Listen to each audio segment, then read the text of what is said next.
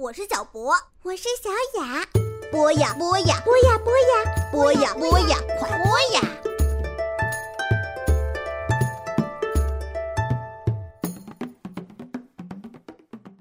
小朋友们，大家好，欢迎收听博雅小学堂。今天给大家带来忧国忧民的诗圣杜甫。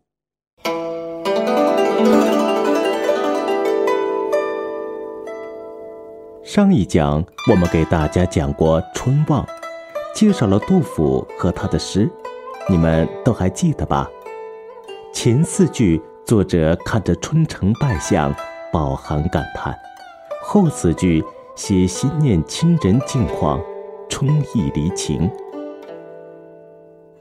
全诗感情深沉，真挚自然，反映了诗人热爱国家、眷念家人的美好情操，因而千百年来一直脍炙人口，历久不衰。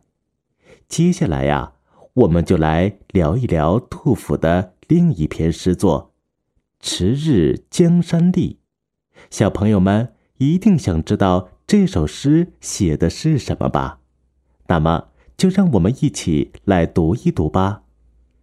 迟日江山丽，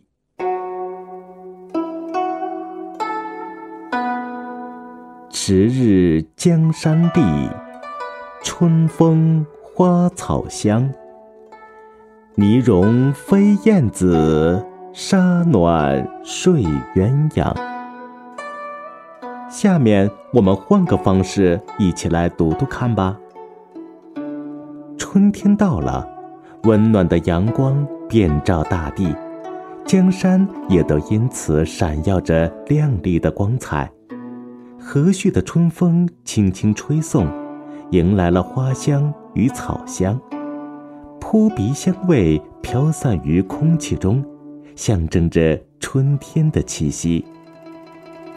冬日已去，冰雪渐渐融化了，泥土潮湿松软，花草万物正待滋长。燕子飞来飞去的忙着筑巢，而一旁鸳鸯正窝在温暖沙地上酣睡，真是一幅欣欣向荣的春日风景啊！杜甫不仅是个感时忧国的诗人，更像是位出神入化的画家。这首诗写作于居住成都草堂时期，读了他的诗啊，仿佛亲见杜甫眼中笔下的那片春景。迟日江山丽。初时，杜甫以宏观的角度带领读者。望向春意降临的大地江山，挥别冬日萧索与灰扑扑的阴沉，在温暖阳光的照耀之下，衬得眼前的河山愈发青翠秀丽、明媚动人。然而，春天带来的还不仅是大处的视觉享受，杜甫更进一步地描绘嗅觉的鲜艳。百花争妍，绿草如茵。杜甫不仅想让读者看到这幅景色，还希望读者也能闻到属于春天的芳香。春风花草香，于是春风带来了温暖，也带来了飘啊飘的花香草香。这是属于春天的气味。如果首句描写的秀丽江山是见着摸不着的春意，那么第二句所写的香味便是触手可及，深吸一口气就能嗅闻的暖暖春意。泥融飞燕子，沙暖睡鸳鸯。可是春天不仅止于此啊。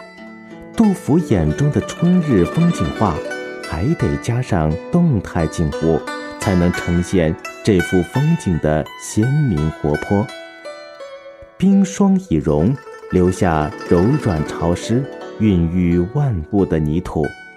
杜甫先是描写了春天里忙碌的鸟儿，那是一双又一双的燕子，翱翔于暖和的空气中，振着翅膀飞来飞去。